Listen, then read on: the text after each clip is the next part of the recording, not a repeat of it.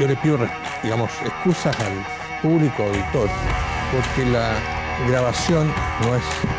la mejor, este aparato es muy malo, pero además porque hay una serie de palabras eh, que no son de salón, digamos. Convención Julia, convencionales, concha su madre. En primer lugar, proponemos disolver las actuales instituciones estatales y reemplazarlas por una única asamblea que concentre todos los poderes. No existe la causal de renuncia para un parlamentario ni para un convencional por ser un mentiroso sinvergüenza. De Guigure que está hablando puras Sí, de. Yo no sé a quién le puede no importar que lo traten de hijo de puta. Un acto de poca cosa. Pero no me extraña, porque usted es comunista. Que retire sus carabineros, sus militares, sus milicos. Que entienda de una vez Piñera. Salgan, salgan ustedes para que no es 57. Se nota un poco tensa, Montserrat. Sin lugar a dudas, con el sí eh, y con el no, esa batalla de las ideas eh, va a existir y estoy seguro que vamos a estar con Sebastián eh, en la misma trinchera luchando por esta idea.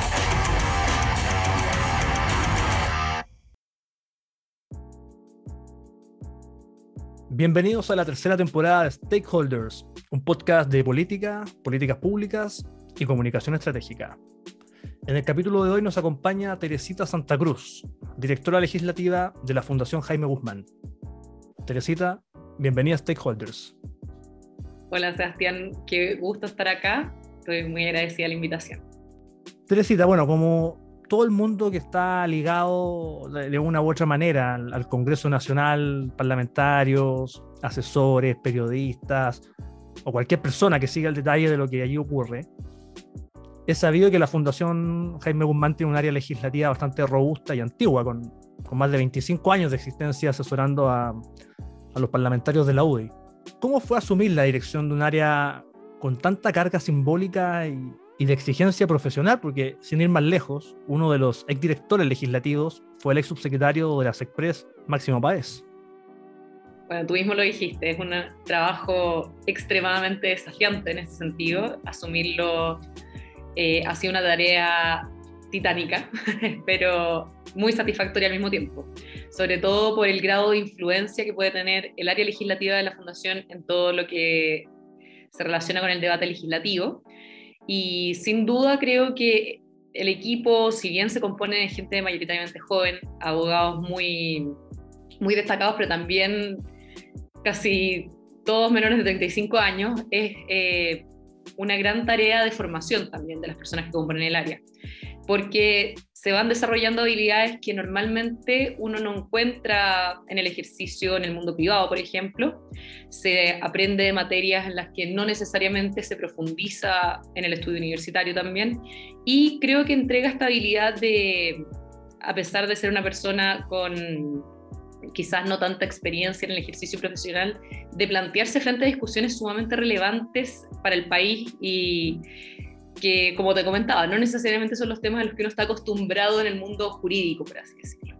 Entonces creo que ha sido una tarea, eh, no te voy a mentir, difícil, pero también con resultados sumamente importantes en eh, la relación con los parlamentarios, sobre todo considerando que a mí me tocó asumir la dirección del área frente a un cambio de gobierno y un cambio bastante importante del Congreso y de lo, sobre todo los diputados con los que trabajamos. Bueno, y a propósito de eso, desde el punto de vista legislativo, que es lo que nos convoca hoy día, el gobierno ha sido bastante criticado, no solo por, por la oposición, sino que también por miembros de sus propias filas, en relación a, a, esta ausencia de una agenda legislativa robusta, o bueno, algunos dicen que una agenda legislativa siquiera.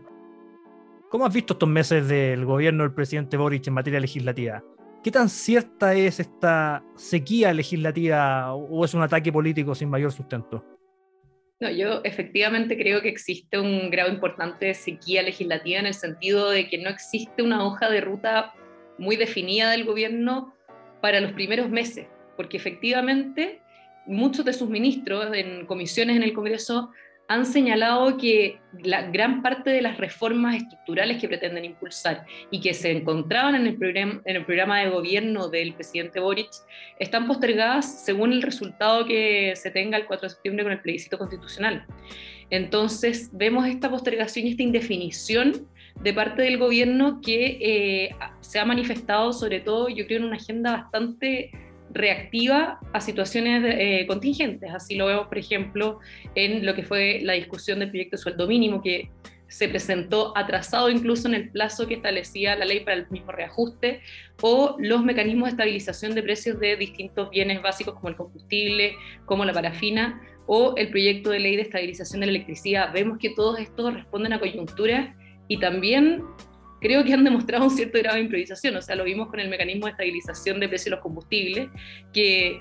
se eh, publicó la ley, la primera ley de reajuste el 22 de abril y luego el 31 eh, de mayo se tuvo que ingresar un nuevo proyecto con un nuevo reajuste. Entonces vemos que no hay una hoja de ruta muy definida, muy clara, y tampoco una mm, coherencia tan clara con lo que fue el programa de gobierno, sobre todo yo diría en temas de seguridad y de eh, derechos humanos, como lo planteaba el programa.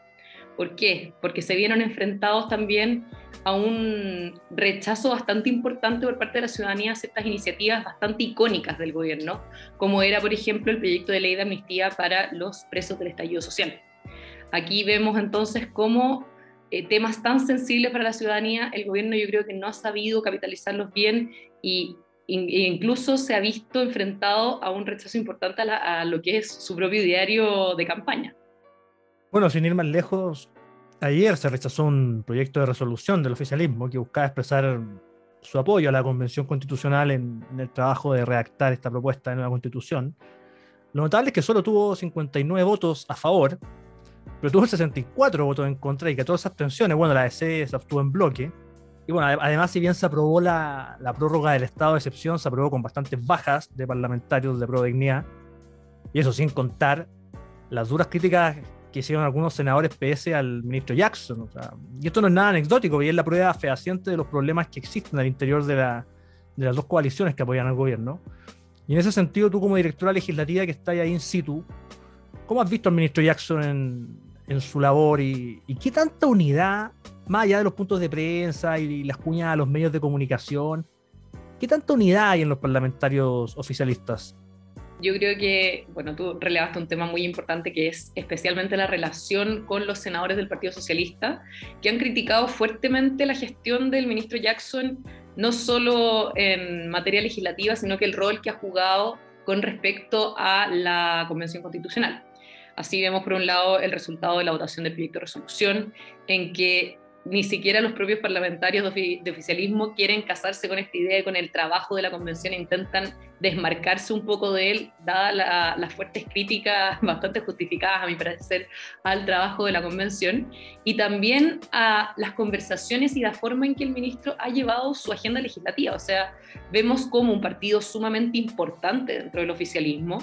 se siente bastante relegado en las conversaciones de la misma definición de la agenda y creo que eso es una demostración de la,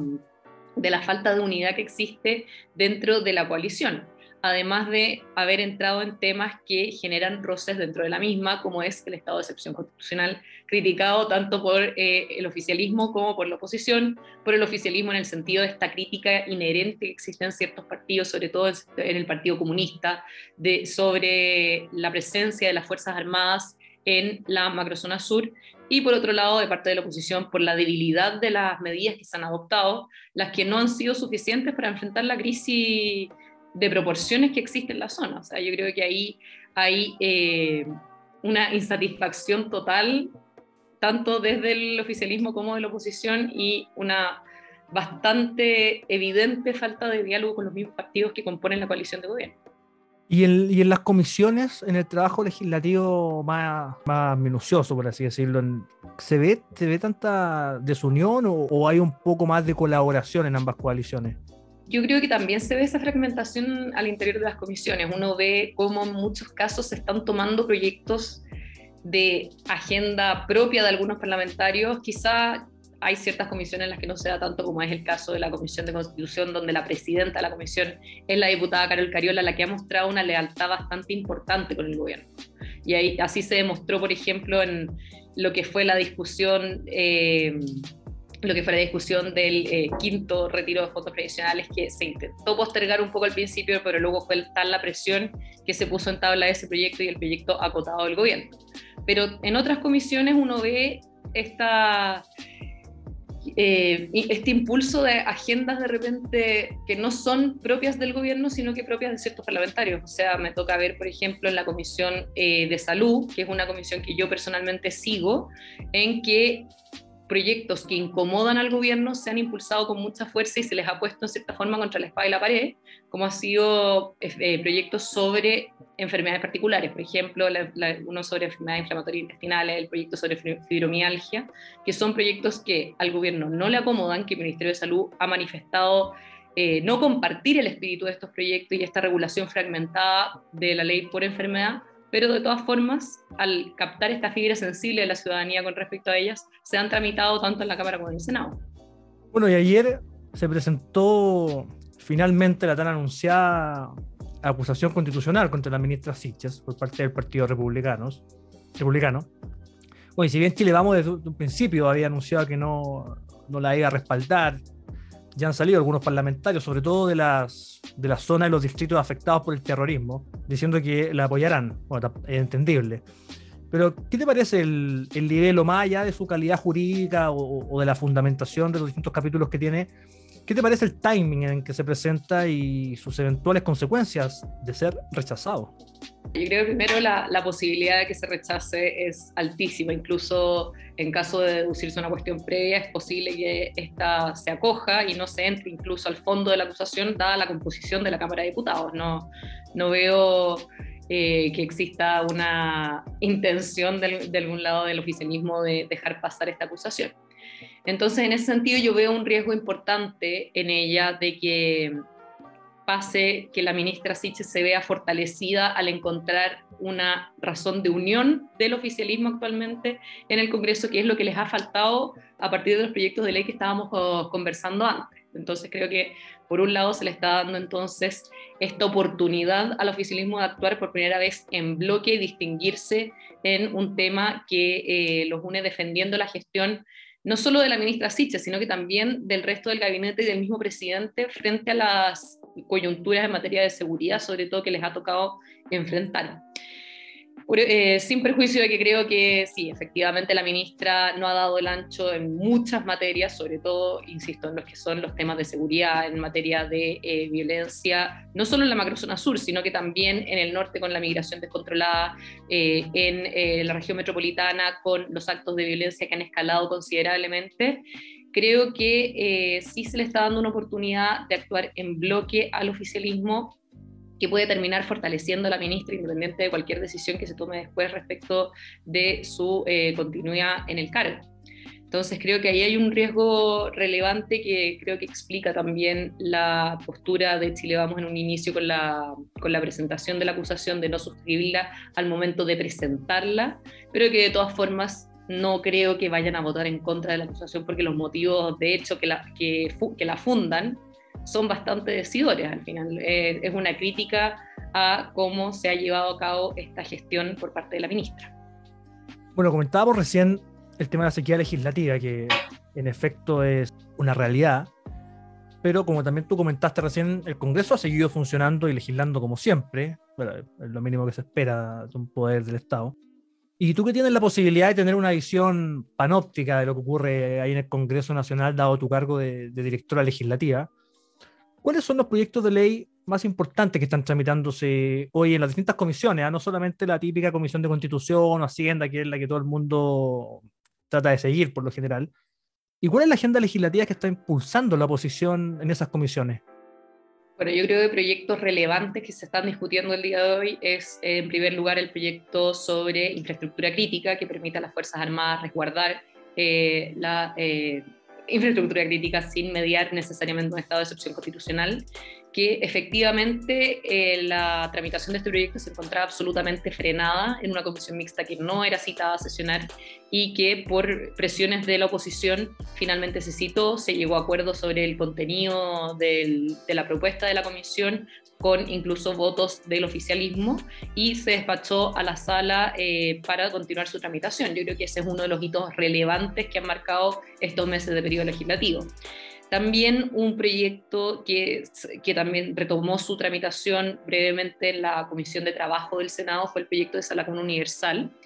que es un proyecto que viene del gobierno anterior de especial relevancia, creo yo, y con especial sensibilidad a las necesidades actuales de corresponsabilidad parental, pero que el gobierno ha decidido postergar esperando la reforma tributaria para presentar una indicación sustitutiva. Yo creo que ahí hay una actitud, me atrevería a decir soberbia en, cierto, en cierta medida de parte del gobierno, de eh, o suspender proyectos o retirar proyectos de tramitación para o ingresar indicaciones sustitutivas o ingresar nuevos proyectos. O sea, un ejemplo también de esa misma actitud fue lo que pasó con el proyecto también sumamente importante dada la coyuntura que perfecciona el mercado del gas en que se retiró el proyecto presentado por el gobierno anterior y eh, se había anunciado un proyecto inicialmente para fines de julio o agosto, pero dada la coyuntura y las presiones y el ingreso de seis mociones al respecto con eh, lo que se reveló en el informe de la Fiscalía Nacional Económica, el, gobierno aceleró la presentación de un proyecto para las eh, próximas semanas. Entonces ahí también hay una demostración de esta necesidad de que los, proyectos lleven la firma del gobierno actual y e intentar borrar incluso todo vestigio de la agenda legislativa del gobierno anterior. Y con respecto a la agenda propiamente tal eh, de la oposición, yo creo que aquí hay dos aristas importantes en las que se ha destacado esta agenda. Por un lado, la agenda en materia de seguridad y por otro lado, la agenda en materias más de índole social. Y aquí creo que son materias que empatizan muy bien con las necesidades y con las prioridades de la ciudadanía al día de hoy. En materia de seguridad, por ejemplo, destaco el proyecto, eh, la llamada Ley 92, que es esta que establece agravantes a las penas por delitos cometidos contra carabineros. Bueno, el mismo proyecto que decía antes de mm, infraestructura crítica. Y en materia ya más social y de seguridad social, el proyecto de esa lacuna que se retomó por un proyecto de resolución de eh, la diputada de la UDI, Flor Baise, que solicitaba que se le pusiera urgencia a este proyecto, el proyecto sobre eh, trastorno del espectro autista, que es un proyecto que se inició transversalmente por una moción, por un lado, de la diputada Marzán y otra moción del entonces diputado y ahora senador Sergio Gaona, que se está tramitando en el Senado con audiencias eh, tres veces por semana de organizaciones de la sociedad civil y que también busca empatizar con una necesidad muchas veces eh, no vista, que es la de las familias con personas del espectro autista,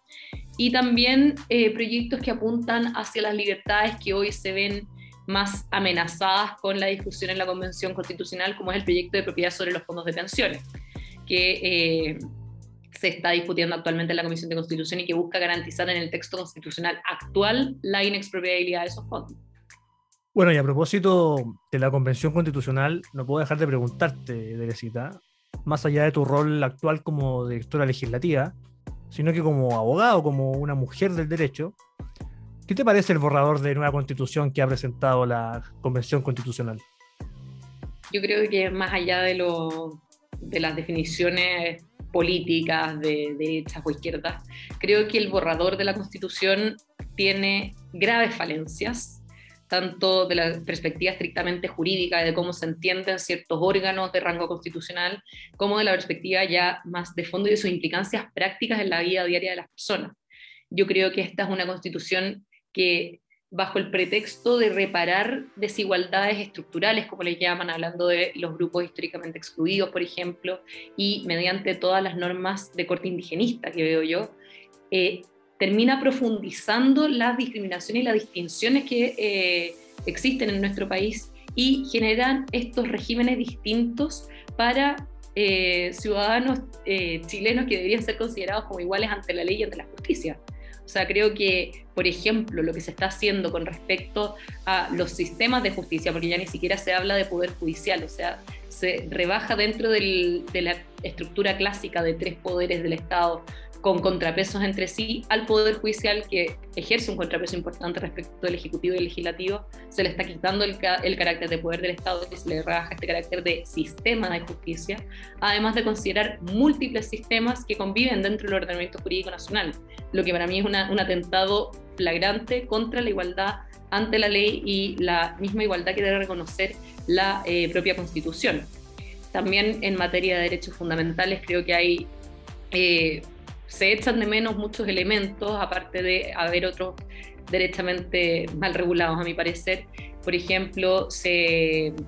pone en grave riesgo lo que, lo que creo que es el derecho y deber preferente de los padres a educar a sus hijos y elegir el proyecto educativo que una familia quiere para sus hijos, también múltiples libertades de elección en salud, en materia previsional, libertades que creo que tocan fibras muy sensibles de la ciudadanía y que la constitución, o sea, y claro, que el borrador de texto de, de constitución y la convención ha desconocido y ha hecho caso omiso a las demandas de la ciudadanía. Necesita Santa Cruz, directora legislativa de la Fundación Jaime Guzmán. Gracias por habernos acompañado en Stakeholders. Gracias a ti por la invitación, encantada.